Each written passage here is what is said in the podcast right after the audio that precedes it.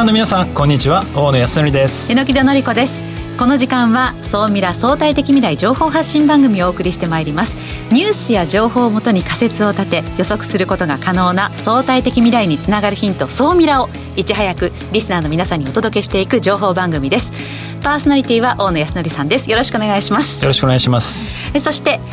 日本能率協会総合研究所マーケティングデータバンクエグゼクティブフェロー菊池健二さんです。はい、えー、菊池健二です。今日もよろしくお願いします。はい今日はですね縮小市場だけど復活なるか、というある市場を取り上げたいと思ってます。ありますね。後ほど総ミラ総研教えて菊池所長のコーナーでじっくりとお話伺います。さあそして本日の未来コンパスのゲストもご紹介しましょう家電エヴァンジェリストの安藤康さんです。よろしくお願いします。よろしくお願いします。私もねかなりガジェット大好きなんですけど、はい、安藤さんには全く勝てないです。それぐらいもう家電マスターなので今日は最新の家電動向っていうのをたっぷりお聞きしようかなと思っております、はい、よろしくお願いいたします。はいます、この番組は YouTube でも配信しています。YouTube はラジオ日経の番組サイトからご覧いただけます。こちらもぜひチェックしてください。それでは番組スタートですこの番組は日本能率協会総合研究所 JMA システムズ日本マイクロソフトの提供でお送りします。総ミラートレンド。総ミラートレンド。このコーナーはビジネスの最新ニュースを大野さんがピックアップそして解説していくコーナーです。よろしくお願いします。よろしくお願いします。さあ今週の気になるニュース何でしょうか？今週はですねドローンの業界がかなり動いたのでその話題をピックアップしてきました、はい、まず一つですね今までドローンってあの登録が必要なかったんですね、まあ、なので誰でもこう飛ばせるっていう状態だったんですけど航空法がですね改正されてですね登録制度になったんですね、うん、でこれが2022年の6月以降登録されてないドローンは飛行禁止になるんです。あそうなんですそうだからこれあのドローン持ってる人あの登録してください。ぜひ。大野さんも持ってますよね。持ってます。あなのでこれ登録してないと多分飛行禁止ってなってるのでおそらく罰則が出ると思うんですね。これ登録するのはその所有者情報だとか機体情報などを入れていくってことですね。おそらくそうだと思いますね。で要は誰がどこでドローン飛ばしてるのかっていうのを正確に把握するためにおそらくこういう措置を取ってると思うんですけれどもまたそれ下の方にちょっとつながってくるんですけどあの全国13地域で、はいえー、52機のドローンをですね一斉に飛ばして、はい、運航管理がきちんとできるかどうかっていうテストもですね実は行われたんですね、うん、でこれ要はよくゆくいろんなドローンが街中を飛びかかってくるのでそういったドローンがぶつかったりだとかヘリコプターとドローンがぶつかったりしないようにきちんと制御できるのかどうかっていうのを、まあ、テストしたんですけど、まあ、それがどうやら、まあ、いけそうですと。なのでやっぱりもう私が想像している以上ですねドローンが街中をこうバンバン走るっていう日が思ってるより近いんじゃないかなと。いや今までだったらこう例えば海外からいらっしゃってるその外国人の方が、まあ、日本でやっぱりいい景色をドローン飛ばすなんてことね、ね、ありましたけどこれ許可なしには登録しなければ飛行禁止ってことはいやこれまあ罰せられたりとかする可能性もあるわけで。可能性ありません。あとはですね多分メーカー側と連携してるのでおそらくあの予測なんですけど起動しないんじゃないかなと思います。あ動かない。動かない。あの飛ばせられないような状態に、えー、おそらくなってるんじゃないかなと思います。要はもう知らないものがやっぱり空飛んでるとやっぱり非常に危ないのでやっぱり空の運航をきちんと安全的に管理してしていくっていう、まあ、政府というか国の考え方が非常に見れるので、おそらくこれから新しい産業が、まあ、これをきっかけにまたどんどん成長してくる可能性があるんじゃないかなと、うん、気になる方は国土国土交通省のホームページそうですね。はい。ぜひ見てあのポータルサイトがあのちょうどオープンしておりますので、はい、ぜひチェックしてみてください。それとですねこれはちょっとニュースというかあのちょっとアルマゲドンみたいなニュースだったんですけど、はい、あの小惑星が地球に衝突するのを防ぐための実験をあのあ来年始めるというニュースが出てたんですよ。で地球を脅かす隕石が地球に衝突する危険性が将来あるらしいんですね。でそれを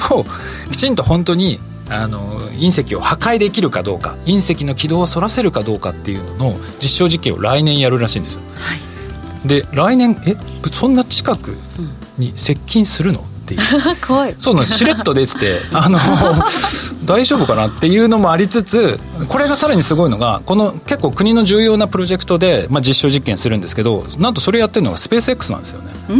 なのでイーロンマスクさんはい、イーロン・マスク、まあ、かなり今ロケットの部分であの成長を遂げてるあの企業なんですけれどもそのファルコン9っていうそのロケットを使って、まあ、打ち上げて、まあ、その実証実験をするっていう、まあ、なんで、まあ、今後さらにやっぱりこのスペース X っていうのは国からいろんな多分プロジェクトを受注してさらに成長していくんだろうなと。なのであのかなりこれからも注目していこうかなと思って宇宙ネタで言うと JAXA が13年ぶりに宇宙飛行士を募集してるんですよね。本当？あそれ知らなかった先週から。あの条件は？条件はかなり緩和されていてあの学歴不問なんですよ。でも英語はかなり必要らしいんですけれどもいやなん初かすごい夢ナウンサー宇宙飛行士。ちょっと狙っちゃおうかしら。3月まで募集してるんですよえー、でも試しにやってみるのもちょっと面白いんじゃないですか？大野さんどうですか？これね英語が喋れないけどでもちょっと出すだけ出してみるのはありかもしれないです そうでもそれぐらいやっぱ本当身近になってきてるってことなんですかいねやそうですね。宇宙ネタで。はい、はい。さあでそして。続いてはあの今週の世界初です今週の世界初はですねあのホンダが発表したですね知能化運転支援技術というものなんですね。これはすごいなと思ったんですけれどもええ。今そのカメラとかセンサーとかで、まあ、周囲の情報をこう把握するっていうのはあるんですけどドライバーのことをカメラで実は撮ってて目線の動きだとかハンドルの動きとかっていうのを読み取って今この人ここで歩いてる人気づいてないと思ったらそれでアラートを上げてシートベルトの強さを調整して教えてくれるとか要はヒューマンエラーゼロを目指すための、えー AI システムでこれが、えー導入されるっていうのが世界で初めてらしいんですね。なので今後さやっぱりその自動運転っていうのは、まあ、世界でこう普及してくるんですけれどもその中に入るソフトウェアを、まあ、日本の会社が作っていくっていう意味であの今後の成長にかなりまあ期待ができるんじゃないかなと。ドライバーの状態に合わせて知らせる。あのもう目線の向きをあの見てるんですよね。だからあの例えば右側を見てるとか、はい。あの信号をちょっと上見てたら実は言うと左側にちっちゃい子供がちょっとか来ようとしてるとかって時にうん。アラートとわ音とで教えてくれるっていう。わこれちょっと期待したいです、ね、そう実際映像を見るとですねあこんな形で知らせてくれるんだっていうか日本の技術すごいなと。ん。なのでまあ部品もそうですしこういうソフト面でもですね自動運転の分野で今後日本が活躍できる日が来るんじゃないかなとえー、今期待しており週の世界ます、初もいいですね。ここまでは総ミラトレンドでした。一旦 CM です。相対的未来情報発信。総ミラ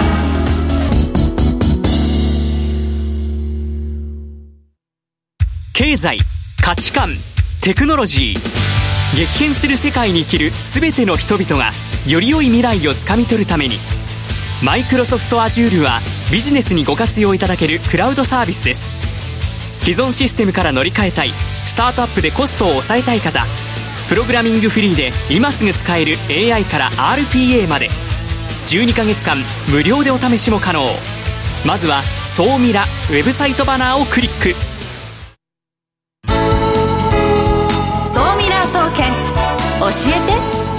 えて菊池所長最新データから未来がわかる総ミラ総研教えて菊池所長のコーナーです菊池さんよろしくお願いしますはい、えー今日もよろしくお願いします。今週はどんなテーマを持ってきてくださったんですか？はい。えーまあ、それなりの市場があるんですけども、今、縮小トレンドです。でも、再浮上なるか。はいこんなテーマについて取り上げたいと思ってます。縮小市場ですかはいなんだろはい。ちょっと前置きです。私は、あの、毎日、国の審議会とか委員会が何やってるかっていうのを見ていて、ああ、こういう産業を伸ばしたいんだ、これなんとかしたいんだなというのを、ああ、だからこれがこうつながるんだなっていうのを、情報をつなげるように、ええ。まあ、いろいろ考えてるんですけど、はい。最近気になることがあります。何かというと、はい。繊維とか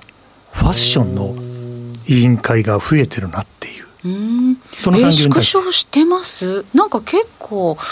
いろんなアパレルメーカーがあって、なんか選びたい放題の時代だから増えてるのかななんてあ印象があるそうですよねブランドも増えてるし、うん買うサイトもすごくいっそうありぱい増えてるますよねそうだそうですよね。EC なんかでも非常に伸びてるし。うんところがですね、はいはい。市場の推移という観点で見ると、あの、少し違うかなという感じになってくるんです。はいで、そのあたりの話をさせていただく前に、実は最近始まった委員会っていうのが、ファッション未来研究会。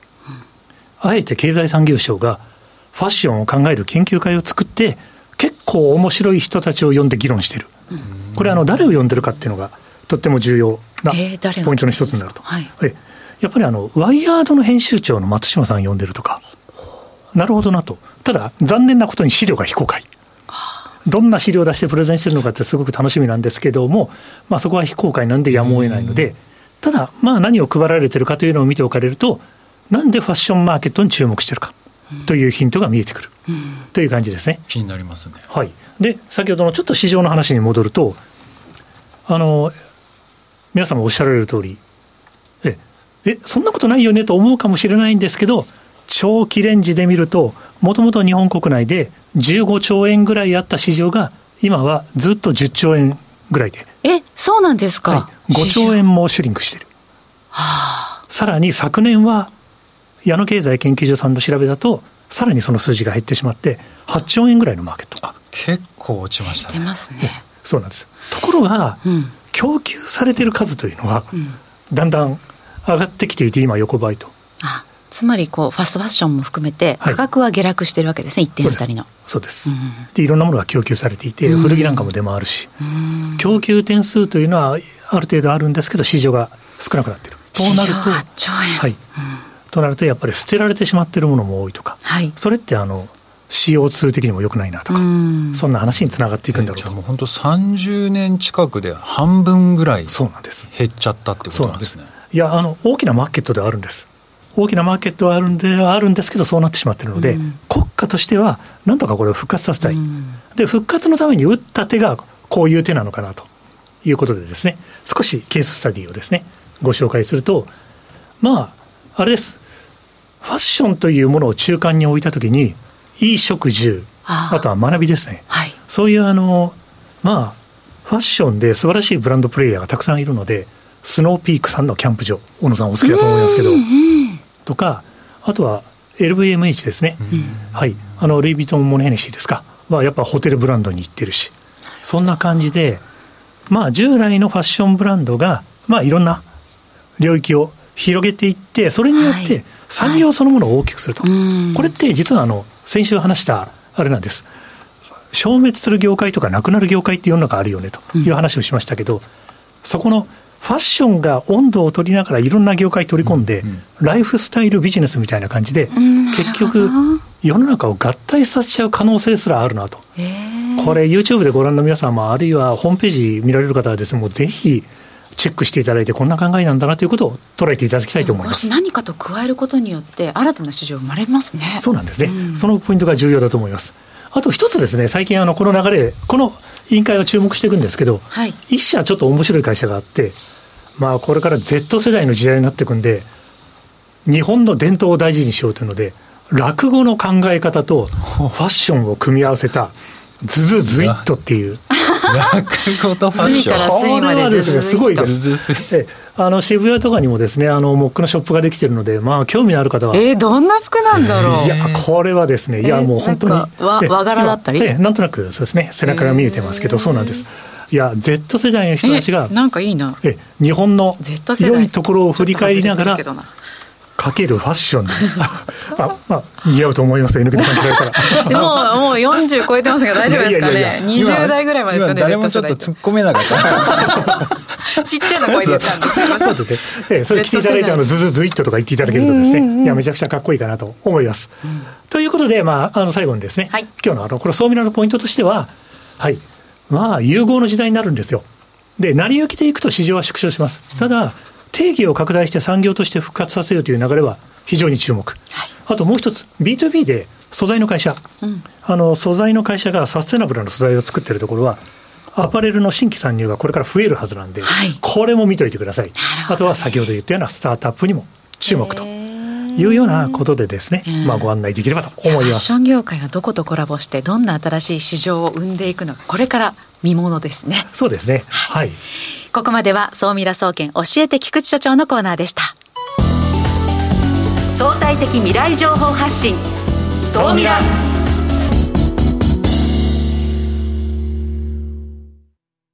経済、価値観、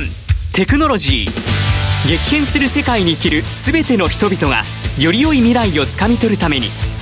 マイクロソフト Azure はビジネスにご活用いただけるクラウドサービスです既存システムから乗り換えたい。スタートアップでコストを抑えたい方。プログラミングフリーで今すぐ使える AI から RPA まで。12ヶ月間無料でお試しも可能。まずは「総ミラ」ウェブサイトバナーをクリック。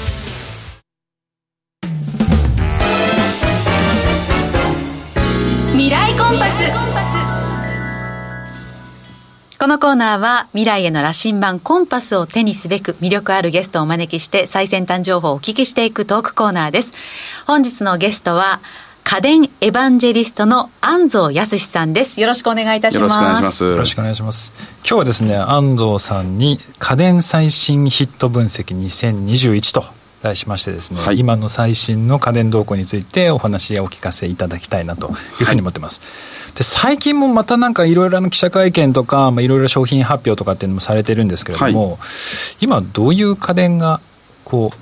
ヒットしているというか話題になってるんですか？ここここ1年というか、コロナ禍になってから、やっぱり調理家電がすごく注目はされていますね。あのまあえー、緊急事態宣言があの解除されてで、まあ、飲み行ったりする人も増えてはいますけれどもやっぱりそれそれまではずっと家で3食作って食べるみたいな感じだったのでそこがすごく、まあえー、テーマとしては大きかったかな調理家電もちょっといいものでしょ？そうですね、えー、それがあの、まあ、最近で注目だとやっぱりあのスマートフォンを発表したというか市場に参入したバルミューダですね、バルミューダ。はい。あのねトースターのバルミューダ、ね、そうですねはい。もうバルミューダというと、まああのまあ、割とそのネットではあのサイズ感だとかデザインだとか価格だとかで、まあ、あのあんなの買わないよみたいな ネガティブな意見が出てたりとかもするんですけれども、はいはい、まあ、家電メーカーとしてはすごくここ、まあ、10年ぐらいで一気に成長していてすごく注目されている企業で、まあ、あの家電業界に対してはすごく影響力が大きい、え会社だなというふうに見てますね。え半蔵さんがそこまでこうバルミューダに注目される理由っていうのはどの辺があるんですか？まず、まあ、あの本当にざっくり言っちゃうとあのバルミューダの寺尾社長は、まあ、あのアップルを目指してるって言ってるんですよ。もう言い切っちゃってるんですね、はい。まあ、アップルはどちらかというとデジタルの会社なんですけれども、まあ、あの目標としてはもっと大きくなろうとしてるぐらいの、まあ、大きな目標を掲げてるのかなっていう感じはするんですよね。アップルよりもはい。えじゃあもう生活になくてはならない存在になりたいってことですかね？そうですね。もうライフスタイルメーカーとライフスタイルメーカーというかブランドとしてあの確立する上で、まあ、最初に出てきたのが、まあ、2010年発売のグリーンファンという。あ扇風機、ね、そうですね。扇風機。3万円ぐらいする、まあ、あの今だと DC モーターっていうのはもう当たり前なんですけど高級なモーターを搭載していて省エネでで風の質がいいっていうことで大ヒットしたんですけれどもその後に、まあ、2015年に、えー、ザ・トースターというのを出して、2015年ですか、ね、そうですね、ザ・トースター。これがもう2020年末までに、えー、もう6年半ぐらいで120万台の大ヒット。へえ。トースターってどれくらいになるとヒットになるんですか、まあ、10万台でヒットと言っていいんじゃないですかね。そうだから家電量販店に行くと2000円のトースターも売ってるんですよ、はい、その中でバルミューダって2万5000円とかですね、はい、そうそれをやっぱりこうあえて選ぶ人がいるわけですもんね。しかもその2万5000円のトースターにまずそのちっちゃいあのカップみたいなのがあってそこに5ミリリットル水を入れて毎回流し込むっていうあの作業をもう普通だったらもうボタン一つでやってほしいのに、まあ、確かにタンクね入れたりしたらあれを受け入れるっていうところにもバルミューダの戦術戦略にかかっちゃってる。魔法にかかってるんですよね確かに毎回開けて入れてますね。そうなんですよ。あれ面倒くさい。ああいうのをそのショートカットして、はい、あの便利なものを作っていこうっていうのが言ってみれば昭和までのメーカーのモード作り。例えば冷蔵庫の勝手に氷みたいなのもね。そうですそうです。水入れておけば、ね、はい、もうほっとけばいろんなことやってくれる。ボタン一つでやってくれるっていうのが当たり前でそれをどんどんどんどん積み重ねて多機能化していく。もしくは同じ機能だけど薄型化して軽量化していくとかデザインを良くしていくとかそういう方向どっちかの方向を向いていたのが、はい、バルミューダはまた違うここにストーリーを加えてきたっていうか、まあ、その、えーと、トースターについてはすごく、まあ、社長がこう、まあ、あのえーとまあ、社員でバーベキューをやっていてトースターを開発してるけど、なかなかうまくいかないときにあのバーベキューやろうとして雨が降ってきちゃって、うん、バーベキューもうまくいかないような状況でパンを焼いてみたらすごくうまかったみたいな、うん、そういうストーリーを話すと、うん、それを水を入れるだけで追体験できるみたいなそのなんかその若い頃青春時代みたいなものを追体験できるぐらいの感じでこうあのパン,、まあ、パンフレットだとかそういうのも含めてそういうストーリー作りを全体的にまあやるわけですよね。マーケティングというのかブランディングというのか。それがすごく刺さって。確かにあの家電でなんかワクワク取扱説明書を見るってあんまりなかったんですけど、えー、バルミューダのやつはこう 開けた時にすごい写真も綺麗だし、はい、なんかもうパンフレットっていうかなんかもう一つの写真集みたいな、えー、そんな感じですね。そうですね。はい。アップルもやっぱり製品を買った時に箱を開けるっていう、開封だけでそのあの動画を上げてる人とかいっぱいいるじゃないですか。ああいうあの開ける喜び、そこから、えーまあ、マニュアルを見てとか、まあ、アップルの場合ほとんどマニュアルなかったりするんですけど、そういうところで、あとはその調理家電だとレシピブックを見て、あ、これ作りたいなとか思ったり、そういうところでも、あの、最初からこう、うんもう開けるところから体験が始まってるんですよね。うん、そういうところを、まあ、もちろんそれはアップルから学んでる部分っていっぱいあって、それを、あの、まあ、いわゆる家電のブランドとしてやり始めて、それをまた、あの、今はスマートフォンの方にまで行って、まあ、デジタル機器、もっとレッドオーシャンのところに入り込もうとしているっていうところですね。なかなかでもスマホにチャレンジするってなかなかチャレンジング。要はめちゃくちゃチャレンジですねギャラクシーとか、はい、要は iPhone とか、うん、まあピクセルとか、はい、そういうのがもう占めてるその巨人たちがいる中に、はい。まあ、新規参入者がいくって相当相当大変ですねもちろん。はいもうそのまあブラ世界のブランドランキングでいうと、まあ、あの今ちょっとあの定かではないですけど、アップルとかがもうもうトップ、まあ、アップルがトップで、で、ギャラクシーとかもやっぱり10位以内に入ってたりするんですよね。もちろんだから、毎日触れているものだからこそ、そこに愛着も湧くし、そこにブランドの価値っていうのが生まれるわけですよね。その調理家電とかで、あの身身の回りにある、あの割そんなに高くない製品というのでバルミューダの特にキッチン家電を最近はいっぱい増やしてきたんですけれどもそれに加えて、まあ、スマートフォンという毎日持つものまでラインナップに加えることによってよりそのバルミューダで今まで家電を揃えてきた人はスマホもバルミューダにしたいなっていうふうに思うかまあ、そのもちろん価格だとかデザインだとか機能だとかっていうので、あのみんながみんなするわけじゃないんですけれども、やっぱりそこで選びたいと思う人に選択肢が出てきたっていう。ところですね先ほどトースターは10万台売れたらまあ大ヒットってお話ありましたけど、はい、そのスマホって例えばどのくらい売れたらこう、まあ、よよくやってるなって感じなんですか？スマホはどうですかね。ちょっと桁はちょっと違ってきますよね、ね、やっぱり数百万台とかっていう数字になりますそうです、ね、だからこそヒットすると大きいんです。でしかも国内だけじゃなく海外も出ていけるとちょっと桁が変わってくるんですよね。そういった部分ではかなりチャレンジングもちろんだからそのその CPU だと基板だとかそういうハードウェアの部分まで自社で開発できるからこそ OS とかアップルはそれ全部できるからだからまあその日本では特に半分ぐらいのシェアを持ってるわけですけれどもじゃああの他社でいうとアンドロイドをベースにしてるってなると OS まではあのサムスンとかにしたってそこまでいじれるわけではない、けれどもハードウェアをしっかり作れるから折りたたみみたいなものとか、まあ、いろんなものを作れるんですけどそこもメーカーにお任せってなると自由度はかなり低いんですよね。それでも、まあ、まあ出すチャレンジをしたっていうところはまあまあ評価したいっていう言い方なんですけれどもあのあとはやっぱ問題は結局やめなければいいんですよね。うん、チャレンジし続ければ？あの結局その撤退しちゃうとそこで終わりなんですけどそれがある程度ちゃんとその利益のベースに乗って続けられるのであればまた次の機種とかあとはまあラインナップを増やしていくだとか今回のは4.9インチって割とやっぱりみんなが求めるサイズではないと思うんですよ今もう大型化が進んでいるところなので、さそういうところで、あの、まあ、コンパクトな欲しいっていう人もいて、私も iPhone, iPhone もミニ使ってますけど、でも、ちょっとニッチなところなんですよね。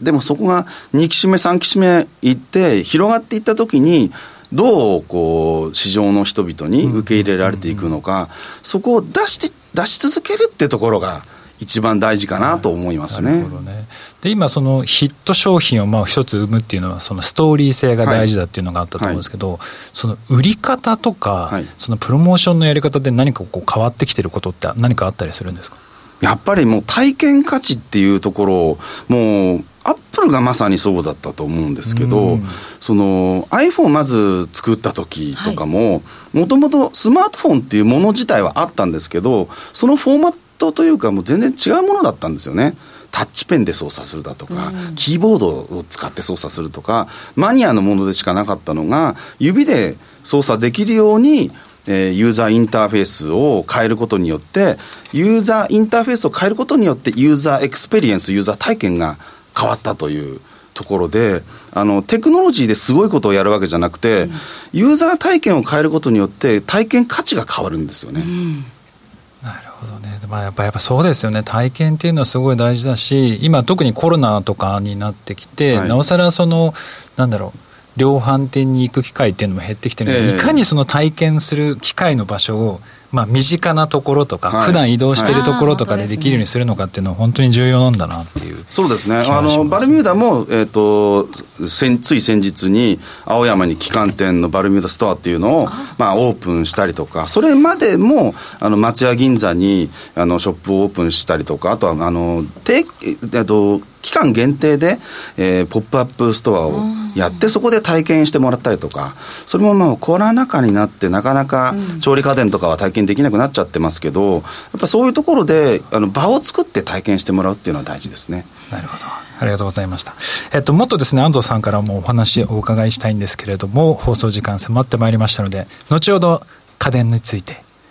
アフタートアフタートークまだまだお聞きしたい、ね、はい、お聞きしたいと思いますので、はい、そちらもご覧いただければなと思います。本日のゲストは、えー、家電エヴァンジェリストの安藤康さんでした。ありがとうございました。ありがとうございました。次回はですね株式会社ソニックガーデン代表取締役社長の倉貫義人さんをお招きしまして納品のない受託会社として注目を集める、その戦略や、えー、管理手法についていろいろお聞きしたいなと思っております、はい、